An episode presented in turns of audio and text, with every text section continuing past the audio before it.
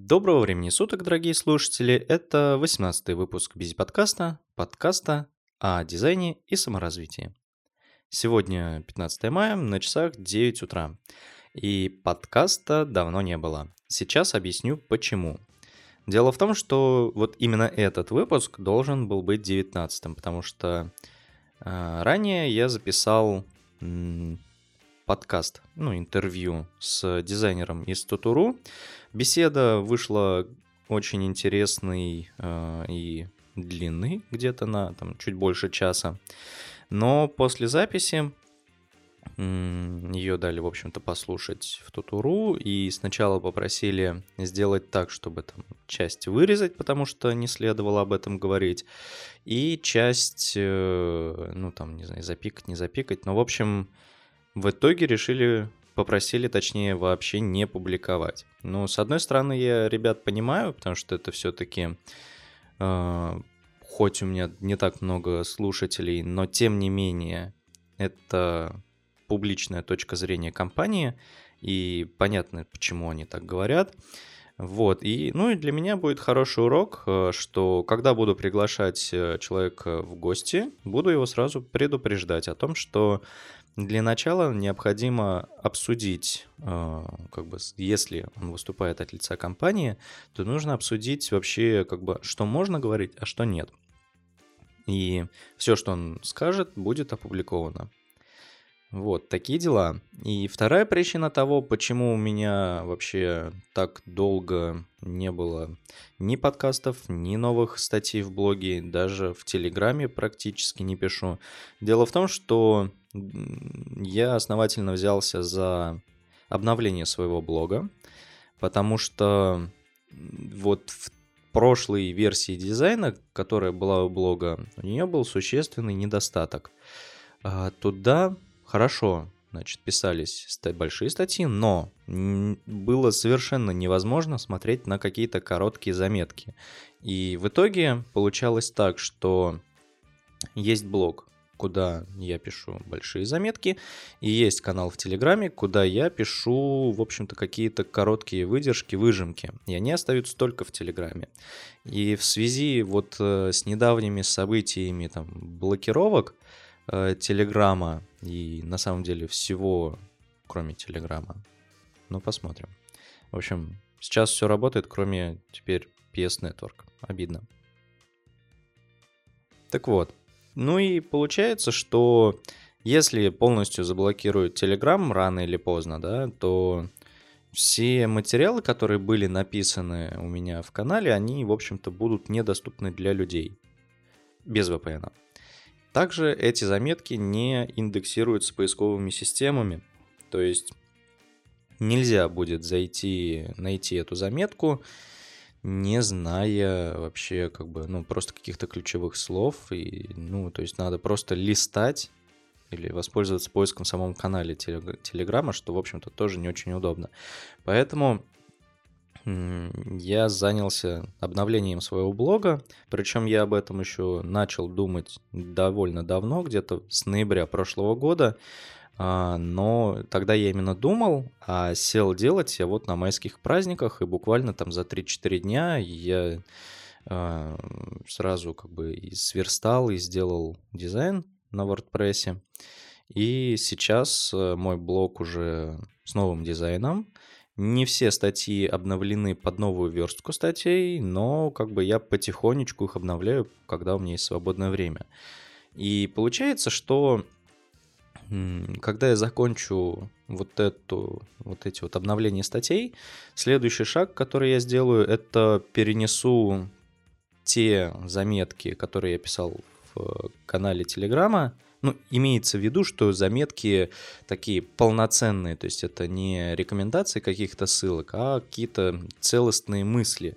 Я их перенесу в блог, чтобы было единое место э, вообще, так сказать, моих мыслей.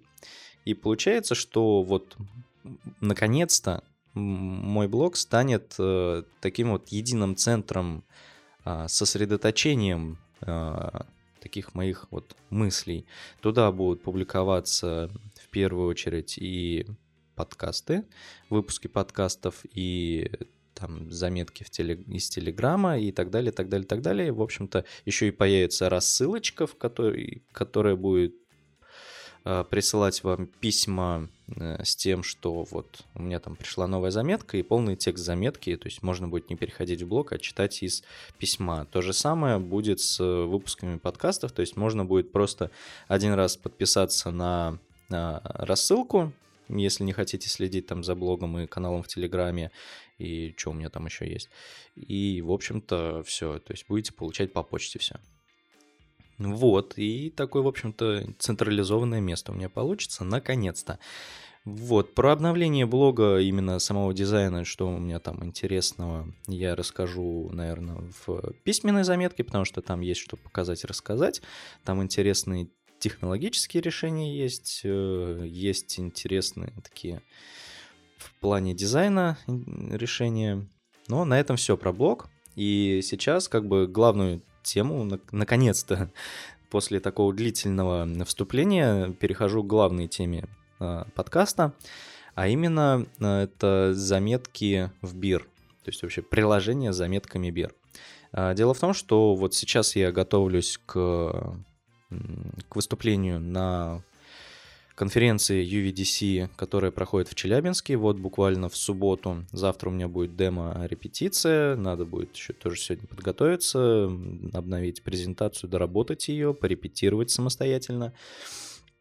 И получается, а, я выклад, ну, как бы писал вообще план, план выступления вот в БИР, и там, когда ехал в электричке, там в метро ехал, вот все это готовился, вот, то есть в дороге готовился и э, публиковал, ну, несколько фоточек опубликовал в канале, и меня начали спрашивать, что за приложение. Поэтому сейчас постараюсь э, подробно рассказать вообще, зачем, почему я использую бир. Начну немного со стороны.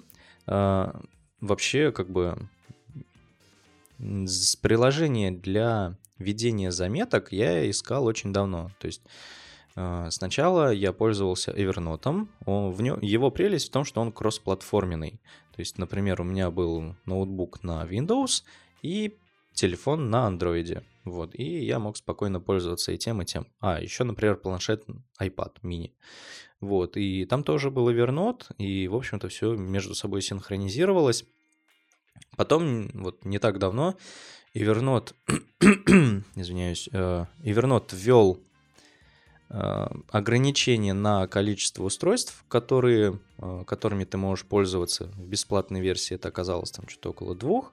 А учитывая, что у них там вообще ужасная мобильная версия и ими невозможно пользоваться, то я решил все-таки поискать замену этому приложению и начал там штудировать вообще, какие есть приложения с заметками, наткнулся на новенький стартап под названием Notion. И мне как бы по скриншотам он очень понравился. Красивый, такой хипстерский, э, молодежный, веселый, интересный, там куча смайликов, эмоди, эмоди, сейчас уже нет смайликов. И получается, что как бы я его себе поставил, даже заморочился с тем, чтобы там раздать э, приглашений и заработать себе безлимитное количество блоков. То есть в, э, по умолчанию в Notion есть э, лимит на количество блоков, которые ты можешь э, добавлять. Там, в общем, блок это чуть ли не абзац. Короче, такая фигня непонятная. И я заморочился еще и с тем, чтобы перенести все свои такие заметки, ну, грубо говоря, базу знаний перенести в этот Notion. Блин, не знаю, как он, честно говоря, переносится. Все время хочу произнести его со своим школьно-французским акцентом «Нотион».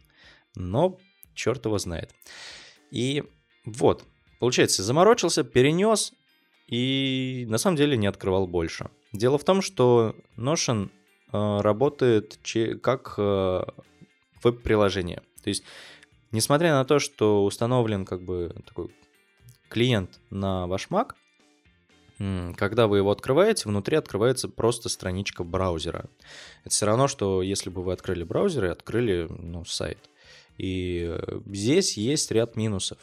Самый главный и большой – это его скорость работы. А, скорость, она оставляла желать лучшего. То есть там, короче, мне вот не понравилось, что он именно тормозил.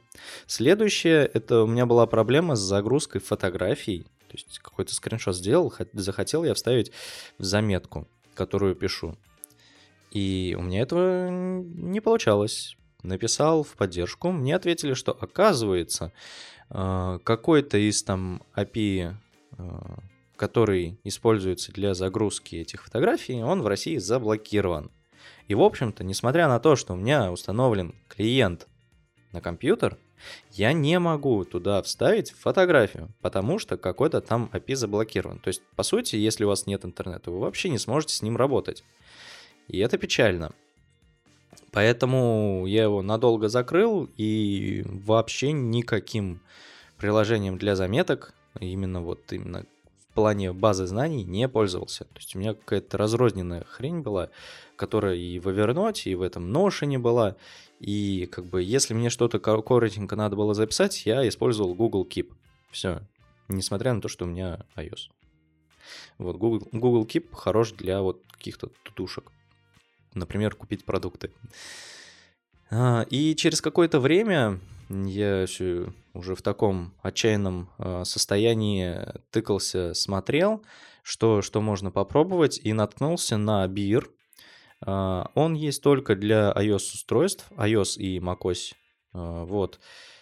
И он бесплатен в... Ну, на самом деле он вообще бесплатен, если даже хочешь использовать его на компьютере или на на компьютере, на телефоне или планшете, но между ними тогда не будет синхронизации. Если ты хочешь синхронизацию, то, соответственно, а, можно купить подписку, например, на год. Она мне обошлась что-то около 1000 рублей. И я вот эти деньги, потраченные на эту подписку, вот еще ни разу не пожалел, потому что синхронизируется он моментально потому что используется iCloud и, в общем-то, стандартные средства операционной системы. И вот это происходит очень быстро, и вообще само приложение работает шустро, потому что там минимум всего, и, насколько я понимаю, оно все-таки нативное. Вот, и получается, что... Вот я сейчас открою у себя на компьютере бир, и вот э, расскажу, как я его еще использую. То есть получается, что э, если я что-то пишу у себя на компьютере, у меня моментально все это дело обновляется на планшете, на телефоне, ну, соответственно, если подключен Wi-Fi.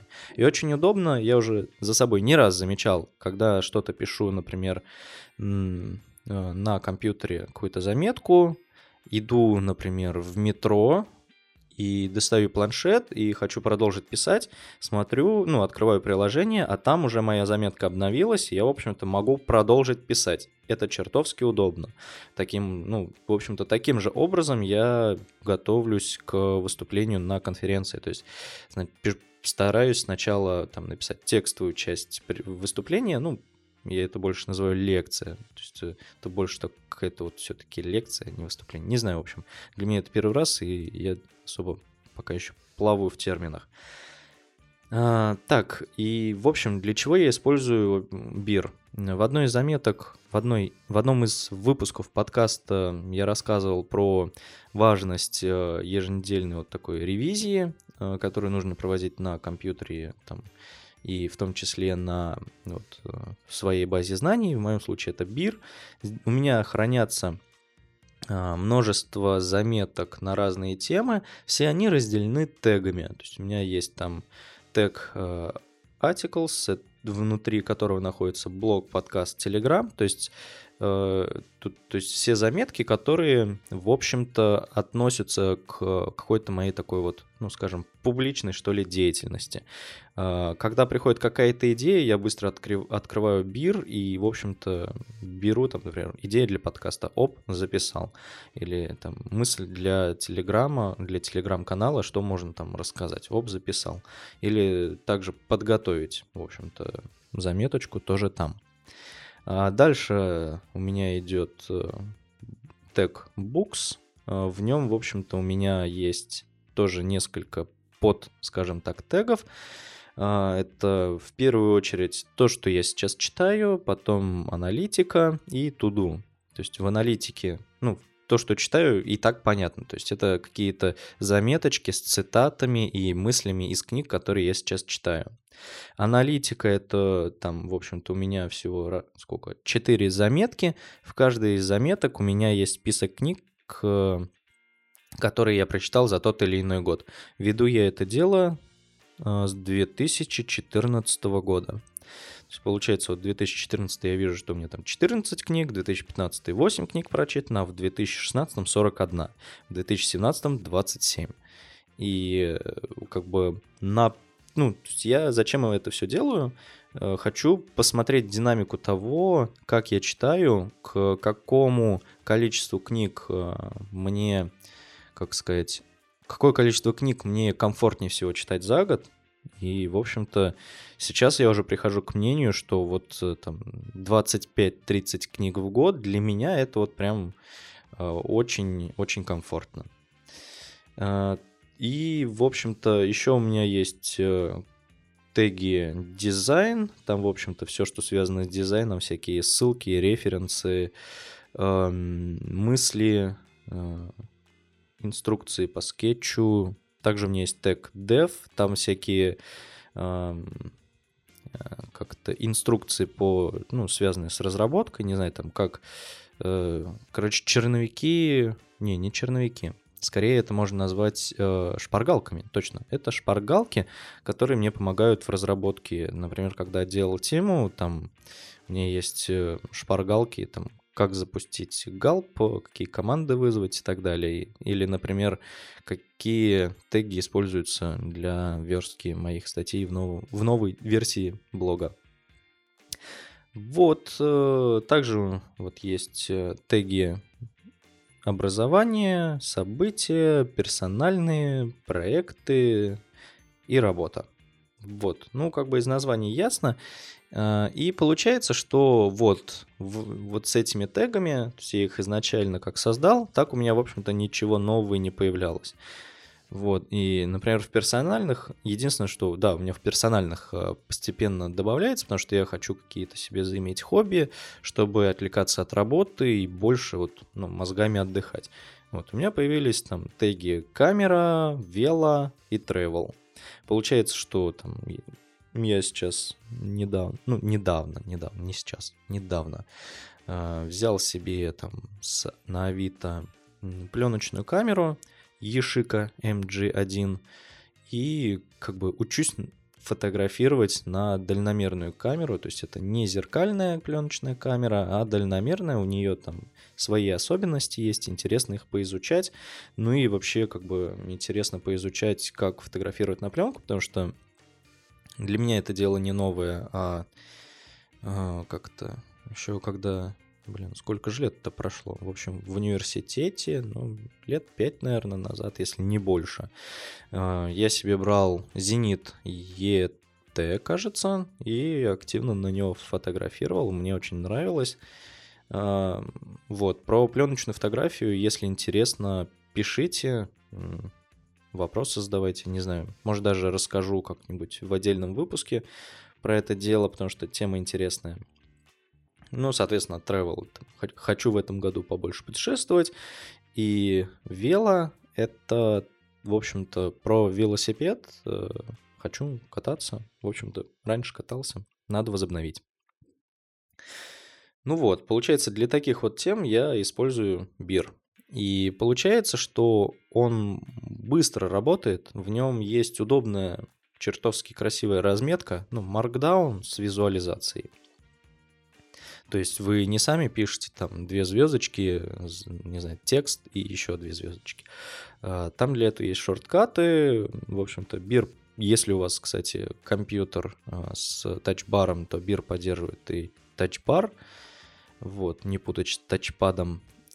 И в общем-то, им удобно пользоваться. Он шустрый, быстрый, как я уже сказал. А, так что, если вы давно искали себе приложение, в котором а, хотите хранить всю свою базу знаний, заметки, какие-то ссылки, еще что-то, в общем-то, посмотрите в сторону BIR, можете его скачать, установить и пользоваться в бесплатной версии. А, как бы все возможности будут доступны, кроме, вот, как я говорил, кроме синхронизации. Вот. В общем-то, я на самом деле первое долгое время, где-то месяц или два, биром пользовался именно вот в такой бесплатной версии. Потом я понял, что мне не хватает синхронизации между устройствами, когда вот ты там пишешь в метро новую заметку, ну, черновик. Да, я, кстати, еще черновики для блога пишу вот в бир. То есть у меня там сейчас куча черновиков собралась, которых, которые я не опубликовал из-за того, что, в общем-то, ждал редизайна своего блога. Вот. И когда я закончу обновление заметочек, э, приведение их к нужной верстке, то, соответственно, у меня будет много новых материалов в блоге, поэтому подписываемся и не упускаем ничего. Итак, подведу итог. Хотя, мне кажется, я его уже и так подвел. То есть, если хотите, ищите вот такой инструмент, попробуйте. Сначала в бесплатной версии. Если зайдет, покупаете. То есть на год он стоит тысячу, где-то около того, и эти деньги совершенно не жалко потратить на такое приложение. Вот. Хм. Ну, на этом все. До скорых встреч. Услышимся.